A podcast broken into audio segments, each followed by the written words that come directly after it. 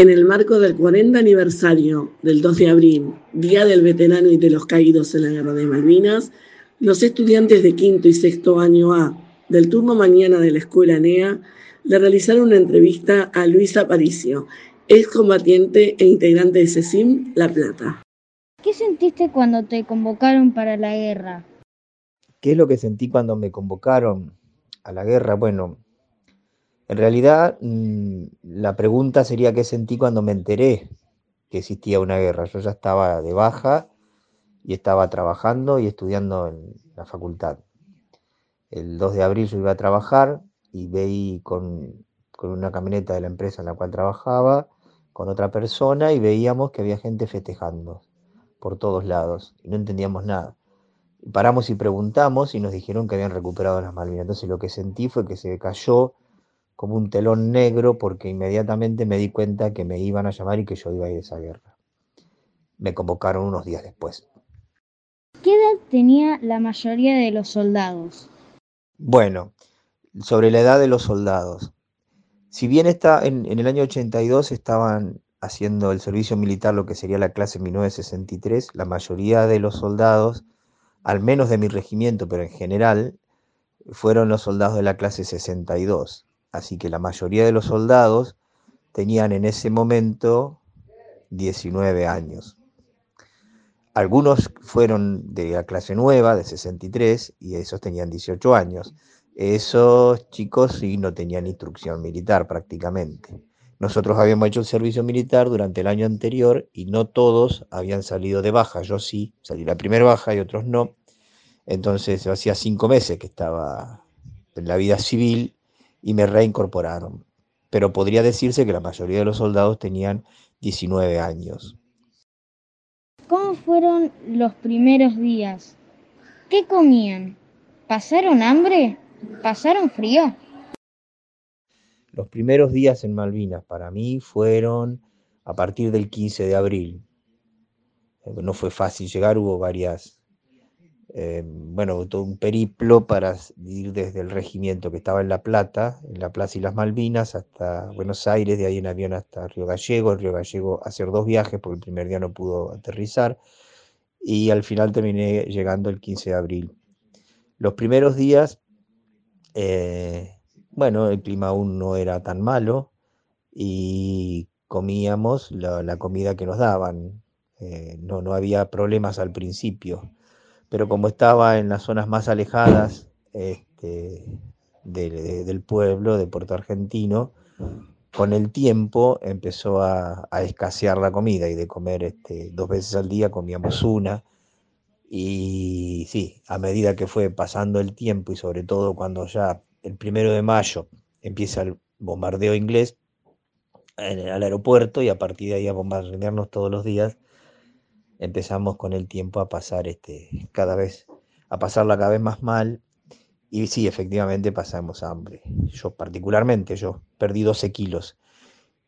Y frío, sí, en realidad el problema era más que nada la humedad, porque era un clima muy cambiante y llovía bastante eh, seguido. Y la turba, que aún es la montaña, el suelo es de turba, que es como un suelo orgánico que no termina de descomponerse del todo, es como una esponja. Así que aún estando arriba en la montaña, con los cambiantes este, lloviznas y, viento, y hacía, digamos, que, nos mojásemos. Y nuestra ropa no era apta para eso realmente. Así que a medida que fue pasando el tiempo nos sentimos, sentíamos cada vez más mojados y fríos. ¿Qué pensabas cuando estabas frente a la batalla? ¿Qué pensaba estando en el frente de batalla? Bueno, eso fue cambiando a medida que pasaba el tiempo. Al principio no pensábamos que iba a haber una guerra, efectivamente. Después llegamos a pensar que por ahí nos reemplazaban, que iba a haber este cambio, si iban a, íbamos a estar un tiempo nosotros, pues iban a venir a, reemplazarnos. Pero después con el tiempo, a, medida que fue pasando el tiempo, en realidad mirando eh, la situación, estando en el frente de batalla, pensaba que que no sobreviviría total, seguramente, porque estábamos en, yo estaba en el frente, frente de batalla, y decía el lugar por donde iban a venir este, los ingleses, y nada, no había ni lugar para dónde ir, así que los, en los últimos tiempos, eh, realmente por lo mal, las malas condiciones que estábamos, personalmente pensaba que, que ocurra lo que tenga que ocurrir, pero que ocurra ya. ¿Tenían alguna estrategia? Bueno, nosotros éramos soldados conscriptos, la única estrategia que teníamos era sobrevivir el día a día. Y lo logramos, eh, digamos, organizándonos o espontáneamente en pequeños grupos. Si bien yo estaba en toda una compañía, que era la compañía Infantería B y la primera sección, eh, habíamos hecho, digamos, hacíamos grupos pequeños, no más de una o dos posiciones, o sea que nosotros éramos un grupo de seis soldados, cinco o seis soldados, y entre nosotros compartíamos todo lo que teníamos. Y si alguien conseguía algo, lo compartía. La única estrategia era la estrategia de sobrevivir. Ahora, sobre la estrategia militar, eso no nos correspondía a nosotros, eh, sino quienes la, la, diseñaron era estar ahí eh, inmóviles esperando que nos vengan a atacar. Claramente no funcionó. ¿Alguna vez quisieron aliarse con los rivales para saber información del enemigo? La pregunta 6 es una pregunta que jamás nos la hice, me la hicieron. No, nosotros no teníamos contacto con los rivales. A ver, entiendan que la guerra era, eh, Argentina llegó, tomó el control de las islas con una pequeña, que estaba defendida por una pequeña guarnición, y después cuando se supo que los ingleses enviaban una flota gigantesca, Argentina empezó a llevar soldados a las islas y por eso, en eso caímos nosotros, en esas condiciones fuimos. Y nosotros preparamos la defensa del pueblo en las montañas aledañas y los ingleses desembarcaron en, el, en un lugar, de, en el otro lado de la isla e iniciaron una marcha sobre, sobre las posiciones nuestras. O sea, no hubo eh, una convivencia eh, con los dos bandos, sino que ellos vinieron y con el tiempo nos atacaron. Así que no había ninguna posibilidad de nada y el ataque fue violento, duro eh, y nada. Sí hubo, o sea, sí lo que hubo es después, en el caso de, estar, de, digamos, de prisionero, este, cuando ya estamos prisioneros, algunos, por ahí podrías este, conversar algo, pero bueno, fue una especie de choque con el enemigo, no, no, no había posibilidad de, de, estando, digamos, preparando en la defensa, de, de, tener este contacto con ellos.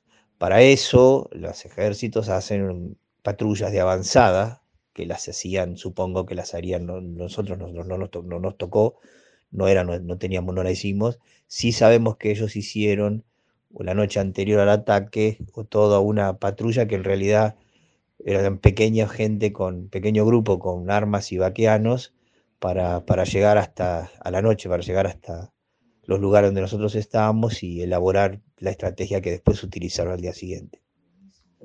¿Sabías manejar las armas? Sí, sabía manejar armas. Sí, la habíamos aprendido el año anterior. Nunca había manejado armas antes y nunca las manejé después. Pero bueno, yo era, digamos, lo que, se, que sería un, un buen soldado según los parámetros que tenían en, en ese momento. Entonces, como tiraba bastante bien, como premio me pusieron como que tirase, utilizase un arma que llamaba cañón de 90, que era una bazuca. ¿eh? Entonces sí, la sabíamos usar. El problema fue que las armas que llevamos a la guerra eran las mismas armas que estaban acá en el regimiento y que estaban en poder de la clase 9, de los que habían entrado hacía poco y estaban bastante deteriorados. Y particularmente ese cañón que yo llevé no funcionaba, lo sabía desde el principio, no me lo cambiaron, así que era inútil. Mi arma era de defensa, era una pistola 9 milímetros, pero sí sabíamos manejarla las armas. La tristeza fue que cuando volvimos al regimiento, los soldados nuevos estaban todos con armas nuevas. ¿Tuviste alguna herida de guerra? Eh, respecto si tuve heridas de guerra, no. Increíblemente no, una de las razones es que la Tierra, como ya expliqué, era como una esponja, esa turba, entonces los cañonazos eh, se enterraban, se entraban dentro de, y formaban un pozo grande, gigantesco, pero acotado, y eso eh, explotaban, digamos, adentro de la Tierra, con lo cual se te tenía que caer arriba de la cabeza un cañonazo para que te lastime. Sí había onda expansiva, pero no salían las esquirlas, que son los pedazos del proyectil que explota, que en, un, lugar normal salen bajito, acá no pasaba porque se enterraban. Eh, y bueno, y en el ataque final, por suerte, no tuve heridas que se vean. ¿Cuál fue el momento más difícil? El momento más difícil fue cuando el ataque inglés, porque aparecieron de golpe y eh, entraron dos regimientos este, tirándonos con todos. Eso, ese, primer impacto fue realmente uno de los momentos difíciles. También fue un momento difícil, eh, algunos momentos estando prisionero que no sabíamos que nos iba a pasar, y un momento difícil es, cuando estando prisioneros eh, nos hicieron enterrar a los, eh, hacer pozos y enterrar a los compañeros nuestros. ¿Qué es lo que te da más orgullo de ser combatiente de Malvinas?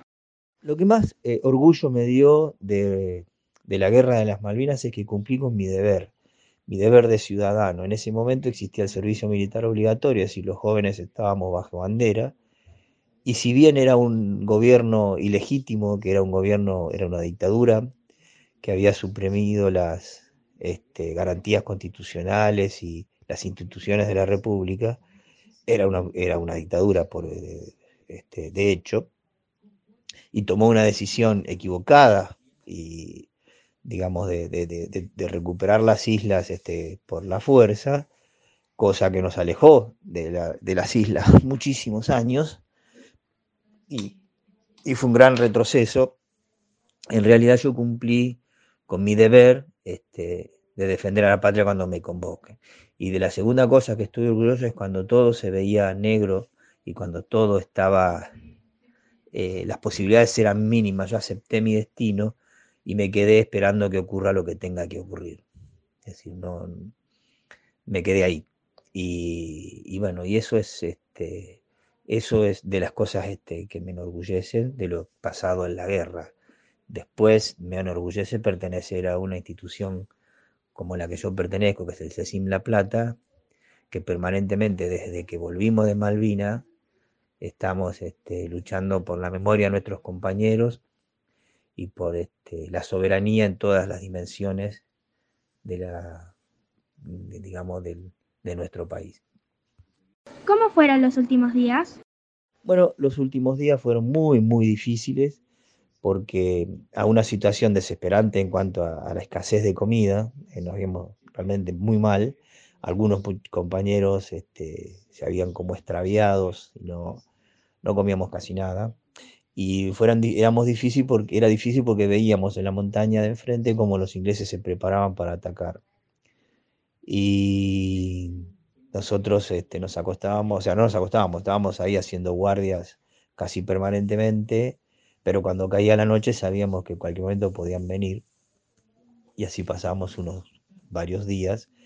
Y eso, digamos, uno mirando el lugar donde estaba, analizando la, la situación del momento, veías que no había ningún tipo de escapatoria, porque los ingleses estaban ahí y habían venido para, para recuperar este, el pueblo, así que suponíamos que había muchos soldados y no estábamos nosotros con todas las carencias y pasando hambre, pero bueno, eh, ahí en realidad este, ahí nos quedamos y así fue. Entonces, este, realmente eh, fueron días muy difíciles porque era como aceptar que quedaba poco tiempo en realidad. ¿Pudiste volver a Malvinas? Sí, pude volver a Malvinas, volví varias veces en realidad. Eh, volví, con, dos veces fui con un programas de televisión y eh, tres veces en realidad y dos veces fui con mis compañeros. En el primer viaje eh, fui con una producción de Telefe y realmente fue muy emocionante porque volví después de 24 años y tenemos que entender que durante muchos años no se podía ir a Malvinas, casi 20 años. Entonces no había ninguna posibilidad, digamos, de volver a esos lugares. Entonces era como una tierra y, los lugares idealizados y los recorríamos en la mente Y yo había, a mí me habían dado una foto, entonces esa foto eh, me, hacía recordar los lugares, o sea, pero en realidad cuando fui había cosas que me eran familiares y cosas que no eran exactamente como yo las recordaba. Porque bueno, la, noche más terrible de la guerra eran recuerdos en blanco, en, perdón, en negro y rojo, porque fue de noche y, y, por la tensión del momento y por las circunstancias en que se dieron, este, realmente los recuerdos que tenían eh, no eran exactamente en los lugares como realmente eran, como realmente han sido. Así que este, fue muy emocionante volver. Los siguientes veces que volví, este, ya no me producía lo mismo, y sobre el último viaje que fui realmente me molestaba la opulencia, me molestaba el bienestar que tiene la gente que vive ahí porque todo ese, ese estándar de vida que tienen eh, lo tienen a expensas de los recursos que tendríamos que tener a disposición los argentinos. Es decir, la riqueza de ellos es la pobreza nuestra. Lo que ellos venden y pescan es lo que no pueden pescar en Comodoro Rivadavia, en Puerto Madryn, en todo el litoral este patagónico. Es decir, ahí este, creo que ya eh, fui las suficientes veces. La comunidad educativa NEA agradece a Luis Aparicio y a todo el grupo CECIN por su testimonio y su calidez compartiéndonos su historia. Las Malvinas son y serán siempre argentinas.